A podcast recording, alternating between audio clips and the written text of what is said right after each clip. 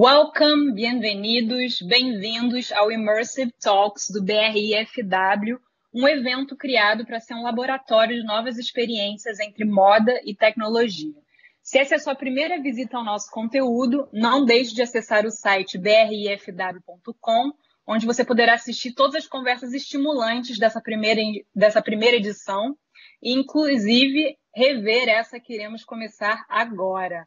Meu nome é Isabel Junqueira, e eu estou muito empolgada de conversar com o Nicolas Bazarian, gerente de produção sênior da Pantone e um dos responsáveis pela inovação dessa empresa fundada no início dos anos 60 em Nova Jersey, nos Estados Unidos. A Pantone, como vocês devem saber, é a principal referência de sistemas codificados de organização de cores para diversas indústrias, inclusive a indústria da moda. É, a Pantone também trabalha muito com tendência e eu não sei se vocês, como eu, esperam sempre, ficam sempre curiosos para saber qual vai ser a cor Pantone do ano, que é sempre revelada, inclusive agora no final do ano. Estou louca para saber qual vai ser de 2021. Mas hoje eu e o Nick a gente vai conversar sobre a transformação digital da cor em fluxos de trabalho na moda. Nick, thank you so much for talking to us. Thank you, Isabel, for having me. Well, the fashion design process used to be very physical and that has been changing a lot. I think 2020 was a game changer with social distancing, home offices. And um, you've been working in Pantone since 2015, right? That's correct. I I wanted to know a little bit um, how did the color aspect of the fashion design process evolve in the past five years?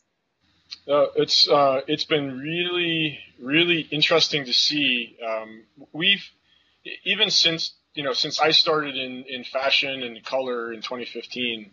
Um, you know, we always knew that there were certain fashion brands and and the supply chains that they worked with um, were, were interested in bringing digital into their you know entire workflow.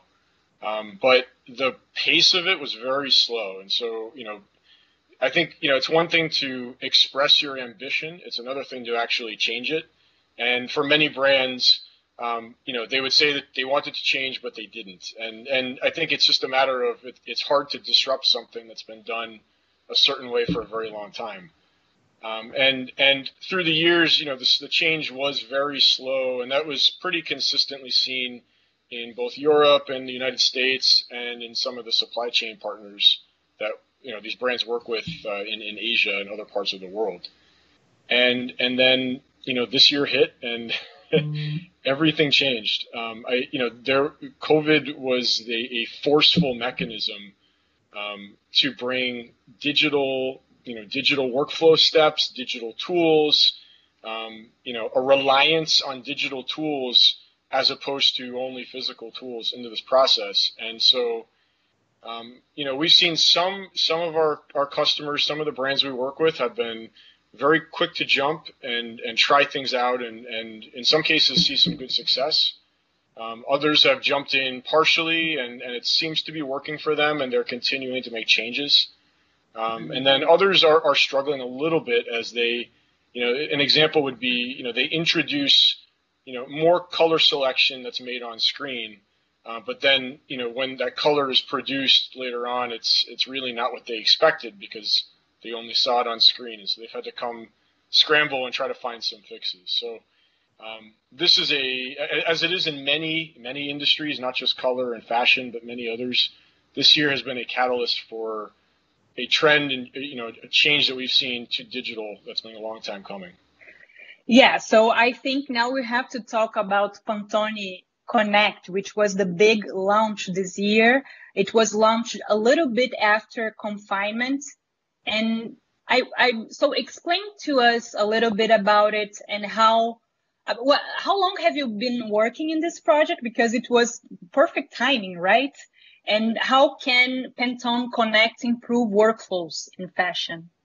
Yeah, uh, it's a it's a great question. I mean, we we were we were starting down this path based off of feedback that we had from customers um, as early really as 2017 about how to make use of Pantone, you know, use of the physical Pantone swatch um, more physical in nature, or more, excuse me, more digital in nature.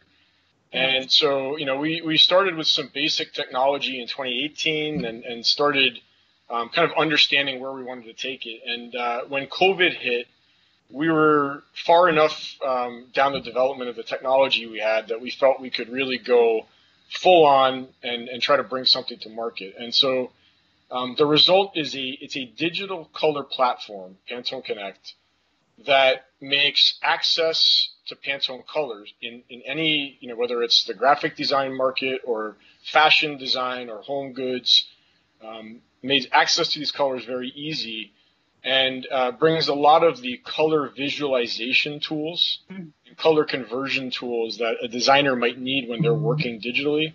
It brings it to their fingertips so that they can capture color, um, they can curate that color digitally, and then they can design with it and collaborate with it very easily.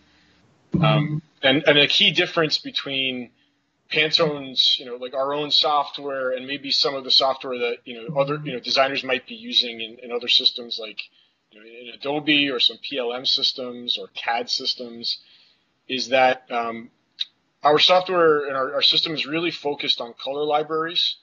Um, and you know, really the use of a library as a tool to pick the right colors before you design, and essentially mm-hmm. taking the sources of error out before the design process even really begins. Um, I could show a, a, very quick. Yes, give an example so we have an idea. Certainly. Um, well, first of all, I'll start off just showing on, on my, my webcam here. One of the, you know, one of the, the key parts of this is that this is a platform, which means it's available on uh, on your mobile app, on a mobile app, on the web, and in Adobe. And, and the mobile part of it mm-hmm. is really about capturing color. So we have, um, yeah. you know, mobile app with all of the different color systems in here.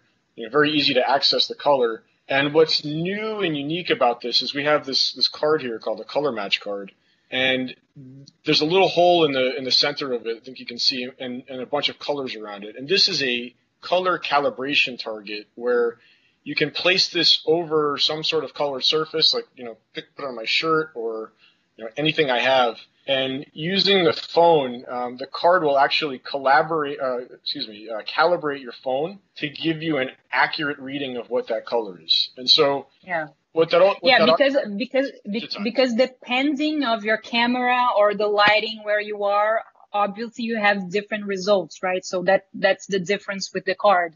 Exactly. That's that's it. It, it takes it takes the error from the surrounding lighting and even from the camera itself and your own eyesight, it takes it out of the out of the equation. Um, so yeah, it's a, it's a much more accurate way to start uh, with color, going from physical to digital. And so you get the card at Pantone, the website. How how does it work? Yeah, yeah. So depending on where you live in the world, you either purchase from Pantone directly from our website. Uh, we also have um, dealer partners globally. Um, in Brazil, we have an excellent partner that runs our uh, Brazil website where you can order these cards from.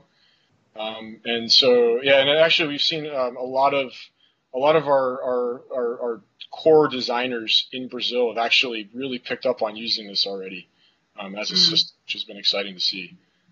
Um, the, the rest of the platform, I'll, sh- I'll just share very briefly what, it, what this looks like.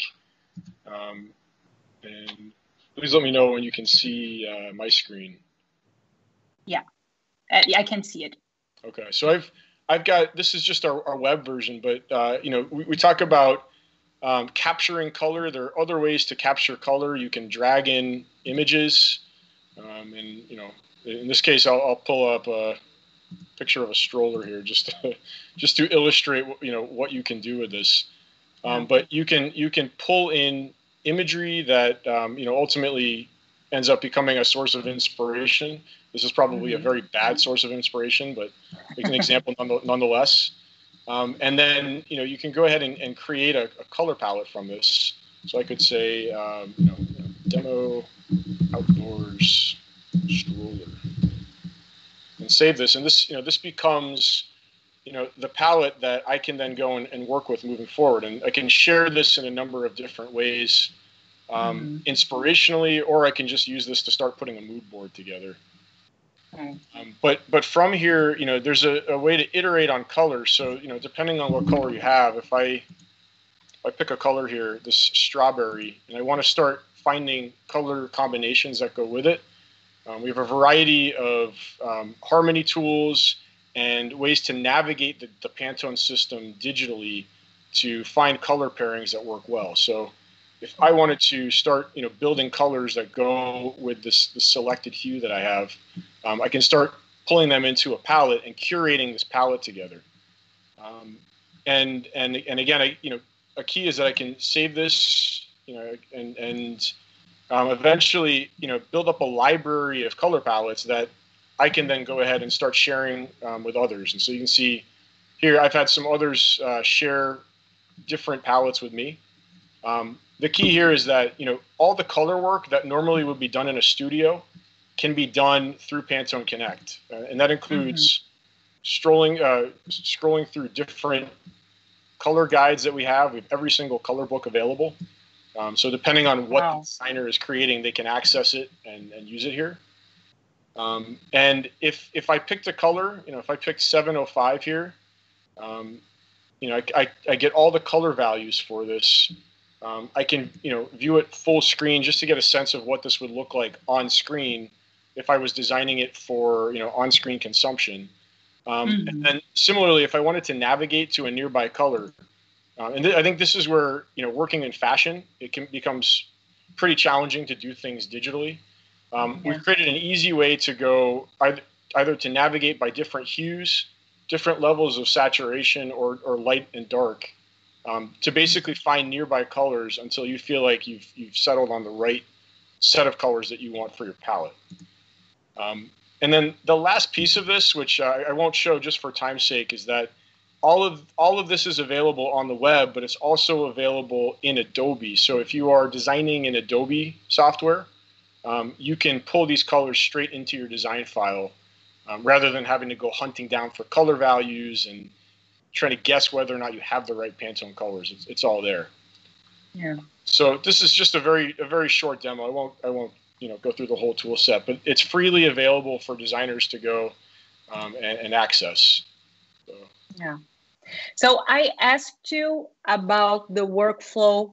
Uh, how how did it change in the last five years? So now I want to know how do you see the the fashion design process in five years?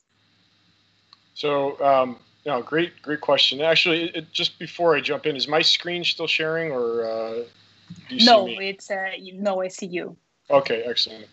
Um, yeah, so you know, in the, in the next five years, um, we see we see a continuation of this digital trend, and I think the the the aspiration uh, remains because of some of the key drivers of really, you know, let's say sustainability and finding the right colors, um, using colors at the right time, um, which is you know it, it's trend, but it's also analytics. It's really a reliance yeah. on digital technology, um, digital solutions that um, were, were really on the fringe beforehand. They're going to become mainstream. And so, you know, if you think about the design workflow, um, you know, at the very beginning of this workflow, trend is has always been such a key part of, of picking the right color for the right season. If if you can bring more analytics into trend, so that you know you, you can even be more on point of what exactly you're trying to convey to your target customer, um, then really that level of personalization and accuracy in color is going to be it's going to be uh, more relevant to more of the the customers that a brand is trying to reach. And then for the design process, what we're seeing is really there's a reliance on digital more than physical, where the physical tools are like a, a last check to see that the color is okay before the, the fashion goes on to be produced. Um, and and you know I think we're going to almost get to a point where um, you know the physical standard it comes in once or twice at, at the beginning or at the end of the design process and that's it. Um, yeah. we, we haven't seen these go away yet. Um, what happens is a lot of people get into trouble and they go back to the physical standard. We think that will continue to be the case but that integration of these digital standards with the with the physical or the physical standards with the digital, um, it, the the way to work between those two is going to be basically seamless. And then with supply chains, supply chains have typically been the, the biggest source of waste in the design process and the production process. And really the biggest opportunity for brands to make a statement that, you know, they are they are sustainable. Um, they can you know get to market faster. They're they're really you know, they're, they're more tech savvy. Um, I think you know much of the work that was physical and involved lots of travel and lots of samples and waste it's going to be cut out of the process because the standards are used in a digital format. All the color is communicated quickly and easily. Um, so all of these tools are coming together right now, and we'll see the adoption over the next five years. Yeah. Well, we'll always always need to wear clothes, so fashion will always be partially um, physical. Yeah. Uh, uh, we'll always have a physic aspect but it's undeniable that our lives and our presence in the digital world is getting stronger and stronger and digital digital clothing 5 years ago it was something kind of you know weird and and now it's it's losing the black mirror aura and it looks like it will be something mainstream very soon um, how do you see this change? Yeah, I you know honestly, it was something that I, I was I was not even aware of until this year that, that it was sort of a you know like a coming thing. Um, and when I when I learned about it, I think it, I was reading something in March or April about digital clothing. It's like this is incredible. Um, yeah.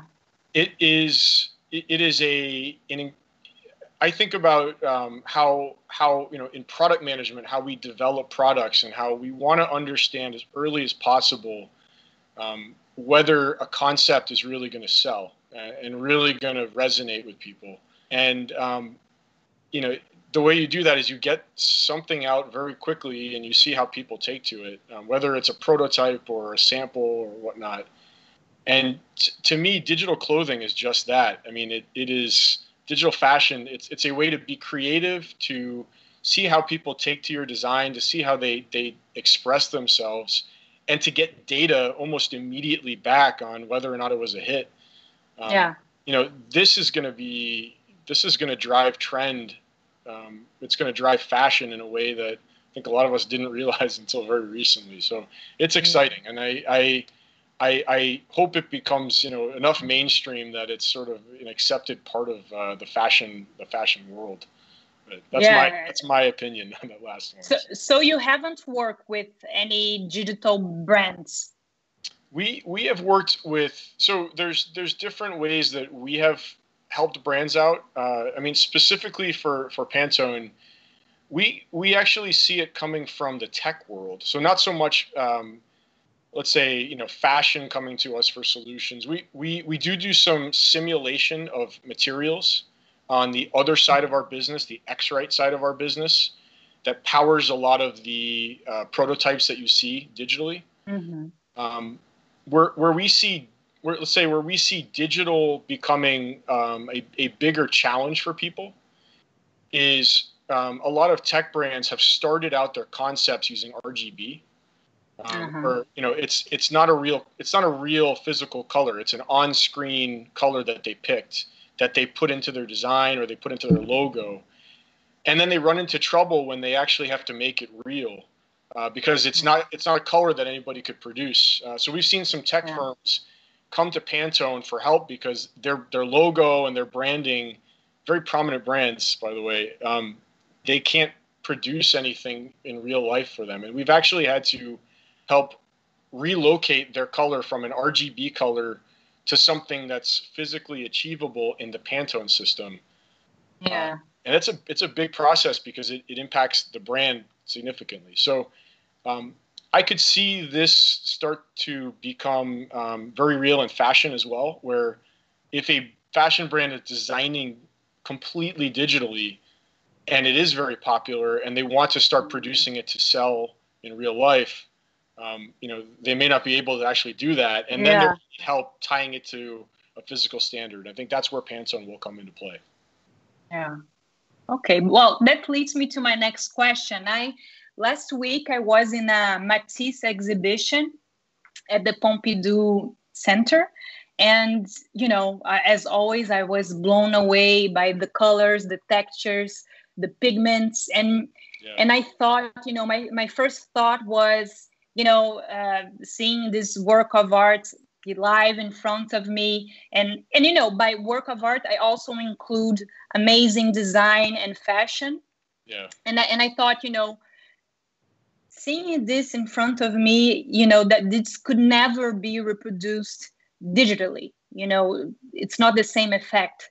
But then i thought you know you were talking about rgb colors you know there's a whole uh, you know new colors new textures new textures. So tell me a little bit about the chromatic possibilities of of rgb yeah uh, i mean you know rgb there's we, we, we tend to think of uh, from a from Pantone we tend to think of color in in color spaces and color gamuts, and um, you know maybe you think of uh, a color gamut being sort of like a, a, a sort of area of possibility that a color can be created.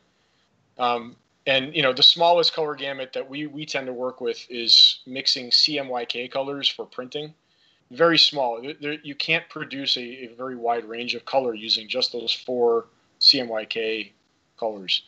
Um, and you know, with with Pantone's main printing system, spot color, it's a much wider gamut because you're mixing, I think, up to 18 base inks, which just it creates much more possibility of colors that can be mixed and created and and seen in this 3D space. RGB is a totally different thing because it's it's backlit. It's just light mixing very bright lights together.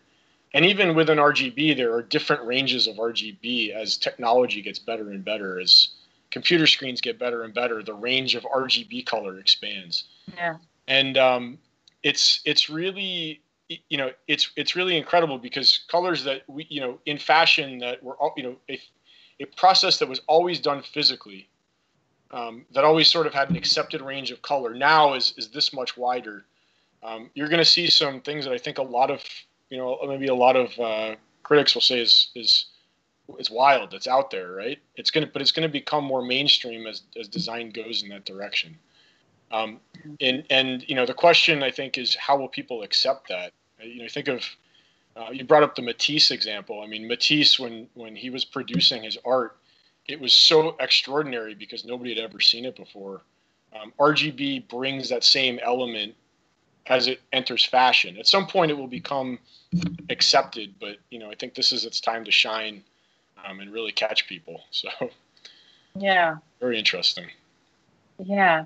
Um, another thing that um, has been in my mind, and we have seen this in the last fashion weeks here and there, but uh, the last fashion week in September that I covered, you know, you know, we've seen one color in, partic- in particular that is very very linked very to technology and very symbol- symbolic i think which is the green screen oh, yeah. or you know that is used in chroma key yeah. and in, i don't know if you've seen the the louis vuitton show but it was amazing because they used it was in the um, art, art deco building la mm-hmm. samaritaine and they covered everything with green screen. Oh, wow. And there was, we also seen the green screen in some bags that the models were using.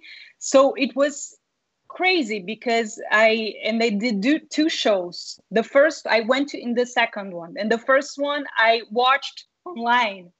So you saw, uh, you know, the movie Wings of Desire being projected in the in the building and the bags it was crazy but when i saw it live in person it was you know green everywhere so i do you at pantone do you talk a lot about this this green of chroma key? And what are your thoughts in, uh, about this infinite color? It, it's definitely um, it, it's it's pretty new to us but i think it's a, it's more of a, a trend that we're seeing with and it's an exciting trend where you have uh, some of these major tech firms global tech firms really you know jumping into the fashion space and expanding what's possible with fashion.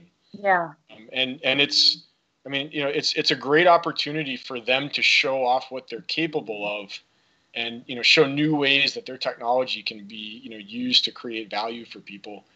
And you know similarly for these fashion brands these designers um, it's such an exciting way to get instant feedback from people. Yeah. Um, and you know, really, really, you know, push fashion to the the brink of where it is, create more possibilities. So, I I would say, uh, if anything, you know, I'm I'm more interested and I'm I'm all for it. I think it it really it really opens up the possibility. And now, you know, now that we're all working digitally and you know we're we're meeting virtually.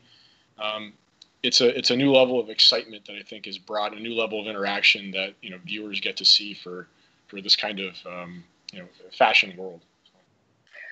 Will the green screen be the color Pantone of the year?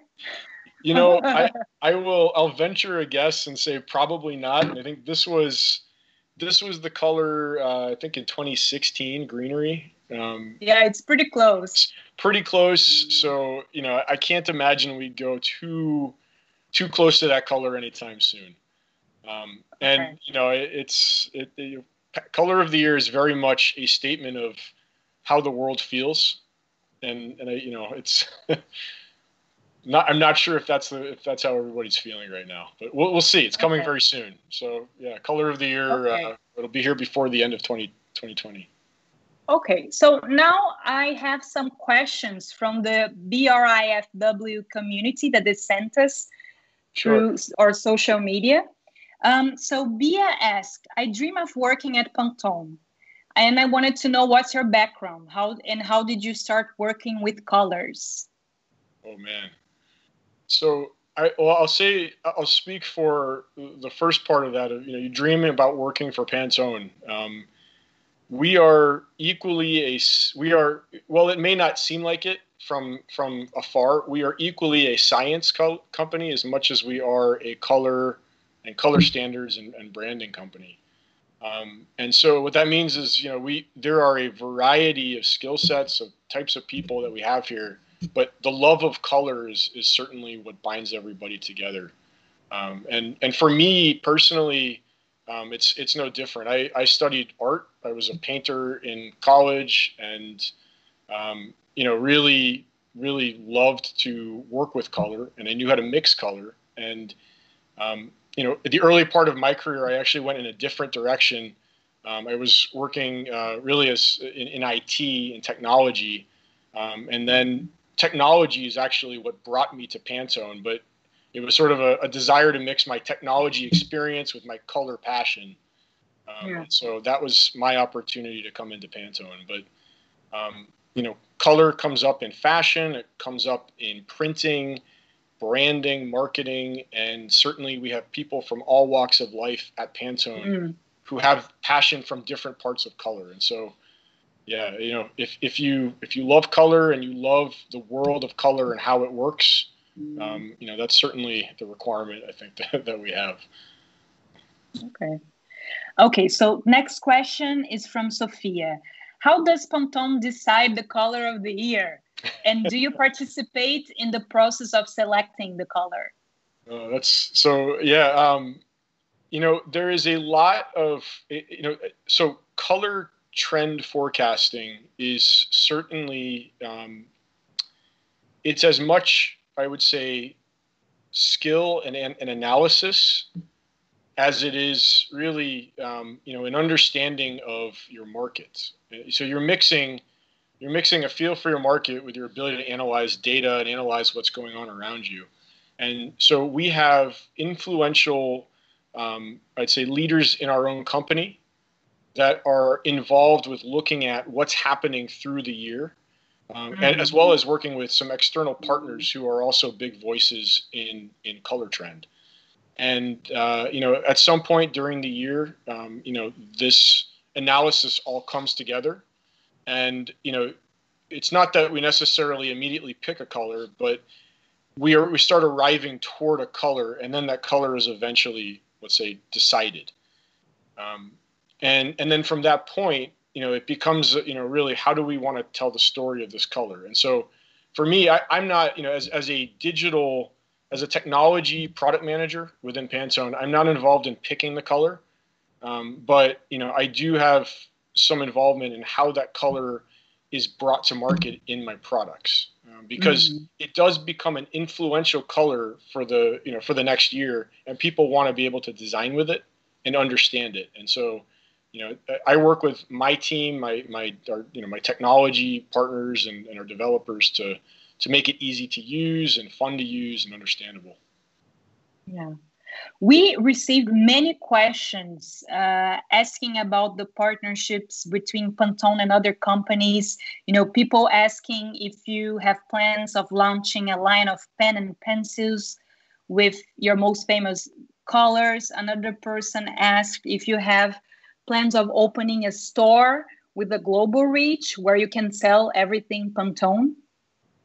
So yeah, you, you know, talk a little bit? It's it's uh it's a surprise for a lot of people to to find out. We we really, you know, we we do a lot of these, um, you know, let's say you know branded products and a lot of these partnerships. They're they're driven by partners, um, and so, mm-hmm. um, you know, for us, it's all about really talking about the colors and giving creative people the the tools to work with color but because the colors themselves are a statement, we, we get a lot of uh, companies coming who are interested in partnering with us um, to you know make these different products. So you know, it, it, I think one of the examples you brought up was um, a line of markers or a line of pencils. Yeah. Um, we would be partnering with you know a manufacturer of you know these products, um, but it would really be driven by them and their interest in using Pantone as a way to really reach their market. Um, okay. But a lot of the partnerships that have come up recently, um, you know, we'll we'll be approached with some ideas, and you know, sometimes the the the nature of the idea is very compelling. You know, it makes a a very positive social statement. Um, you know, I, in the U.S. this year, we had um, you know we had a a uh, an influential image shared on social media of really a, a Black Lives Matter um, image using the Pantone logo over it. And it just it made such a, a, a quick you know resonating impact with our core customers that it, yeah. it, became something worth making a statement about. And we worked with that artist um, to bring their message out to the market. And so um, it's really it's partner driven we a lot of times people come to us and we find the right partners to work with. So mm-hmm. that's how that's how we'll, we'll always continue to do it. Okay. Well alana it's uh, another uh, partnership question. She asked if there's a chance of partnership between Pantone and Apple for Apple devices.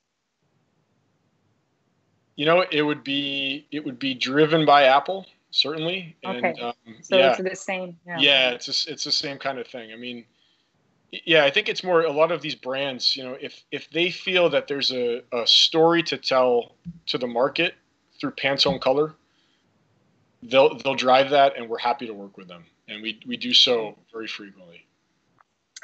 Um, Laura asked, how will RGB colors change the way we connect with the world? That's a that's a great question. R- RGB it makes things more colorful. Um, it's simply because there are more colors that you can create with RGB. You can create you know very very digital looking purples and, and very digital looking greens and yellows um, and i think you know that that's going to almost bring the experience that you have on screen um, further away from the experience in real life in many ways um, and so there's always going to be this sort of you know comparison back and forth of physical digital um, and R- rgb it's I, I, you know, I, I can say it's it's going to continue to drive just a, a, clear difference between what's seen on screen and what's physical. But um, mm-hmm. it's it, it's going to continue to be a challenge for a lot of people to work with it as well. You know, I, I guess that would be probably the, the, other statement to make about it. Yeah. Uh, João asked, in the difficult context that we are living, how can colors help us be more hopeful and optimistic? Um, is this something that Pantone think about? It, it absolutely, um, and I, I, think the the color of the year for 2020, uh, classic blue, was was just that. Um, you know, 2019. Little little did we know how 2020 would really be, but in 2019, um, you know, the feeling was that things were starting to become a bit turbulent as a general mood around the world, and classic blue was picked as the color of the year because of its calming and stabilizing effect. Mm-hmm. And it became such a such an on point accurate color for 2020 because things got even crazier in 2020 and this this this color that you know really kind of calmed things down mm-hmm. um, you know it became this counterbalance to everything going on um, and that's just one example. And I, and I think you know the, the, color of the year for 2021 similarly will have some relation to what's happening in the world and how people are feeling. Um, and you know it can be sort of that that statement that is felt but not said. That that's really the the role that color plays. Um, and you know it, it, drives a lot of the products that we see in that year as well. And it's that's you know you start to see the blues and the other colors that might come in. Um, you know, really kind of taking their place in the world. Yeah. So before I let you go, tell me a little bit of what, what are you working on right now? Yeah, well, I, I am completely focused right now on uh, Pantone Connect, um, and you know some some really cool new features that we're going to be adding to it in the next few months.